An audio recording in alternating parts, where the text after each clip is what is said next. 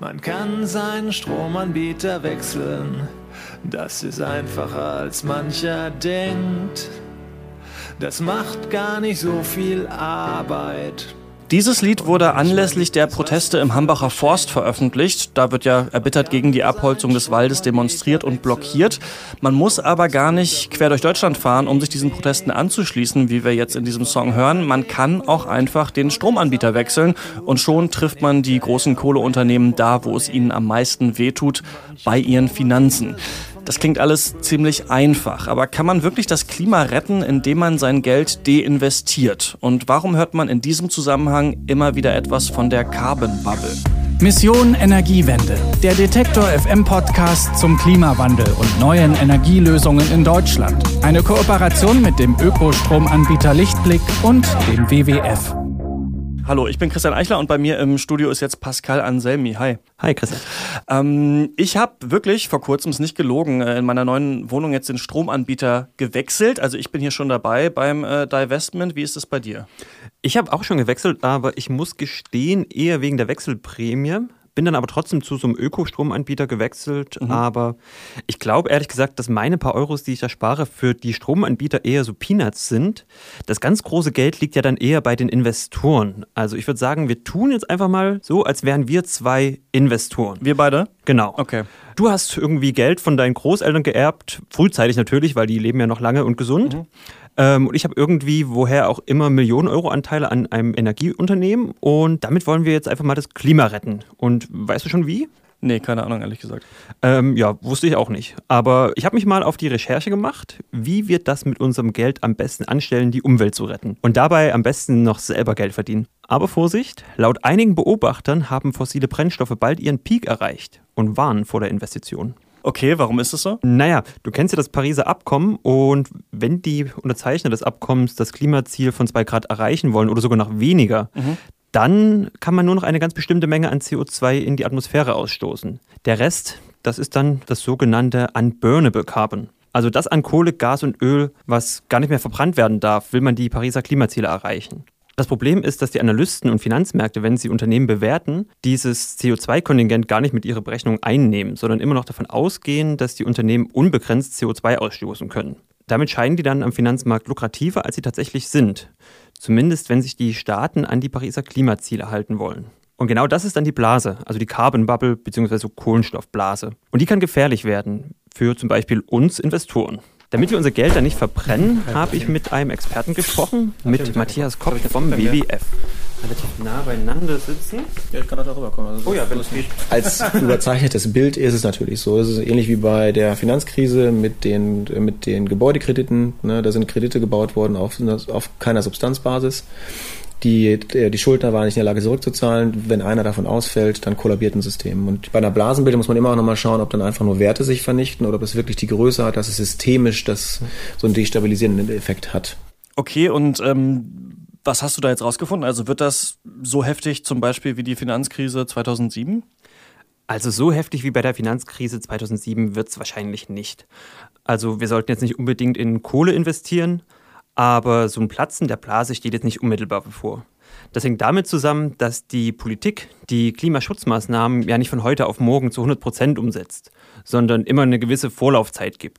Bei der aktuellen Diskussion um den Kohleausstieg hört man ja auch immer wieder die Zahl 2030 als mhm. Ausstiegsdatum. Das heißt, die Unternehmen hätten jetzt ungefähr zehn Jahre Zeit, um sich auf diesen Ausstieg vorzubereiten. Und das tun sie auch. Zum Beispiel werden teure Erdölfelder in der Arktis gar nicht mehr erschlossen. Außerdem fangen die Unternehmen auch an, sich an den Klimazielen der Wissenschaft zu orientieren und nicht an einer zum Beispiel wankelmütigen Politik. Okay, also wahrscheinlich platzt die ähm, Carbon Bubble jetzt nicht so bald und die Unternehmen stellen ihre Praxis um. Im Hambacher Forst wird ja jetzt aber trotzdem neue Kohle erschlossen, also vielleicht ist da diese Kohlenstoffblase noch nicht zu allen durchgedrungen. Wenn wir zu unserer Ausgangsfrage zurückkommen, können wir dann einfach alle unseren Stromanbieter wechseln oder vielleicht noch besser, wir jetzt als gedachte Großinvestoren, können wir jetzt einfach unser ganzes Kapital einfach aus den Kohleunternehmen abziehen? Du spielst gerade auf die Divestment-Bewegung an, also Divestment als Gegenteil von Investment. Dahinter steht die Idee, dass man sein Geld aus Unternehmen abzieht, die zum Beispiel ja, Kohle fördern und sein Geld in Unternehmen investiert, die zum Beispiel Solarstrom erzeugen. Also dass man klimaschädliche Unternehmen quasi bestraft und klimafreundliche Unternehmen belohnt. Das klingt an sich einleuchtend, aber ja, wie du dir denken kannst, ist es in der Realität ein bisschen komplizierter. Stichwort Arbeitsplätze. Im Moment ist der Sprecher auch, desinvestiere deine Kohleanlagen und investiere das Geld in Erneuerbare. Dass äh, dieser ganze logische Zusammenhang in sich äh, falsch ist, weil wir, ja, wenn wir unter zwei Grad bleiben wollen, Industrien transformieren müssen. Und wir wollen das ja so tun, dass Arbeitsplätze erhalten bleiben, dass neue Arbeitsplätze entstehen. Ein paar werden verloren gehen, sicher. Dann muss es darum gehen, wie man das sozial verträglich macht, wie man, mit, wie man Menschen weiterentwickelt. Aber insbesondere, dass wir einen Industriestandort erhalten, weil wir in Häusern leben wollen, weil wir mobil sein wollen und so weiter und so weiter. Und was heißt das jetzt für unser Geld? Also wo und wie investieren wir, wenn jetzt Divestment doch nicht das große Ding ist? Also Matthias Kopp schlägt vor, statt zu deinvestieren, lieber zu transformieren. Also die Investition dann doch lieber in dem Unternehmen zu behalten aber sie an Bedingungen zu knüpfen, um so dann Druck aufzubauen. Weil die meisten Unternehmen ja nicht zu 100% Kohle verbrennen, sondern meistens gemischte Geschäftsmodelle haben. Als Investor müsste ich dann den Dialog suchen und dann Forderungen an meine Investitionen koppeln und sagen zum Beispiel, baut lieber die Kohleverbrennung ab und fördert zum Beispiel Solarkraft. Erst wenn das dann nicht passiert, dann kann ich mein Geld abziehen als Strafe quasi und dann deinvestieren. Da steht dann dein Divestment, sozusagen. Du Stahlunternehmen, du Chemieunternehmen, du, ich vermache es jetzt mal ein bisschen vereinfacht, du Autohersteller und so weiter. Hier ist der Pfad, hier ist die Logik, wie du deine Emissionen abbauen sollst. Entweder bei dir selber oder in deinem Produkt beim Automobilhersteller. Also besser transformieren als äh, deinvestieren. Ähm, wenn wir ehrlich sind, Pascal, das haben die äh, Hörerinnen und Hörer wahrscheinlich auch schon mitbekommen, haben wir aber gar nicht die Millionen auf der Kante. Deswegen äh, würde ich dich zum Ende noch gerne fragen wollen, was können wir denn machen? Ja, leider nicht so spektakuläre Sachen wie mit Millionen Euro auf der Kante, aber man kann einen etwas langweiligeren Weg nehmen, zum Beispiel die Altersvorsorge. Denn die wird teilweise mit Fonds organisiert, und die haben große Geldmengen. Mhm. Und die investieren dann auch in Unternehmen, die klimafreundliche Ziele verfolgen.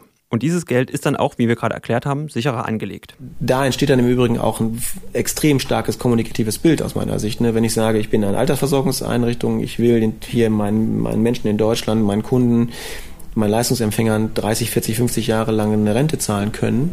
Ich habe die Mittel in die Transformation des Wirtschaftsstandorts Deutschlands investiert. Die tragen dazu bei, dass wir hier Jobs halten. Und aus den, aus den Renditen bin ich in der Lage, die Altersversorgung zu bezahlen. Das ist aus meiner Sicht ein sehr viel runderes Bild als so ein Plakativbild von äh, du bist böse, äh, ne, bei dir desinvestiere ich und da gibt's gute und dann gebe ich denen die Mittel. Also Augen auf, äh, auch bei der Rentenplanung und äh, wer die Millionen doch auf dem Konto hat, äh, der kann sie gerne investieren und dann auf den großen Hauptversammlungen äh, der Unternehmen sich ordentlich einmischen. Transformation ist da das Stichwort. Ansonsten tut's vielleicht auch erstmal der Wechsel äh, des Stromanbieters. Pascal Anselmi hat das für uns recherchiert. Vielen Dank. Ja, gerne.